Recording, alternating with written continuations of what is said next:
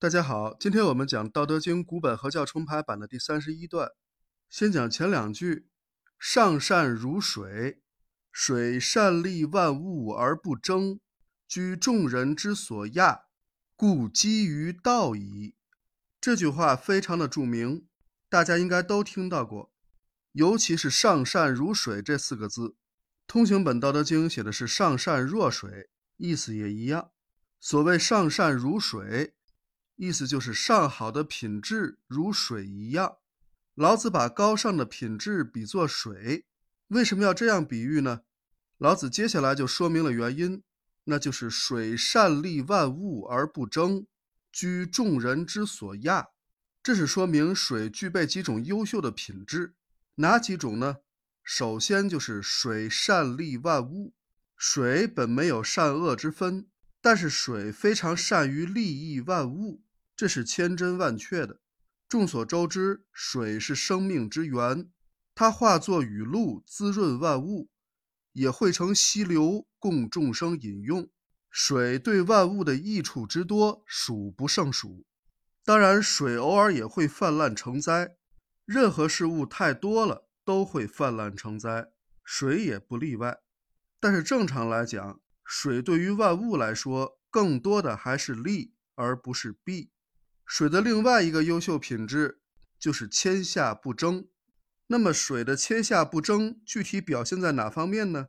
就表现在居众人之所亚，就是处于众人所俯身的低处。这里的“亚”字是俯身的意思，并不是那个厌恶的“恶”字。这个“亚”字是帛书乙本的写法，楚简本这一段是缺失的。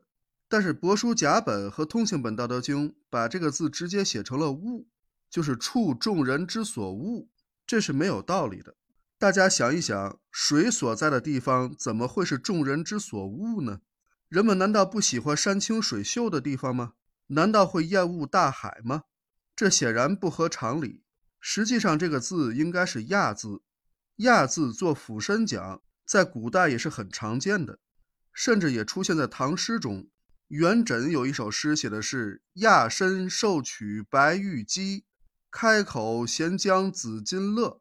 这里写的“亚身”就是俯身的意思。好，我们接着来看，水的谦下不争，就体现在处于众人所俯身的低处。众所周知，水往低处流，水总是流淌在众人脚下的最低处。从这一点就能体现出水的谦下和低调来。水只是默默的流淌，完成自己作为水的使命。它利益了万物，但从来不求回报，也不会与任何同类或异类去争高下。谁见过水去求去争吗？没有。正是由于水具有上述两大高尚品质，所以老子说：“故基于道矣。”就是说，水的特性已经很接近于道了。好，今天我们先讲到这里，感谢大家的收听，我们下一讲再见。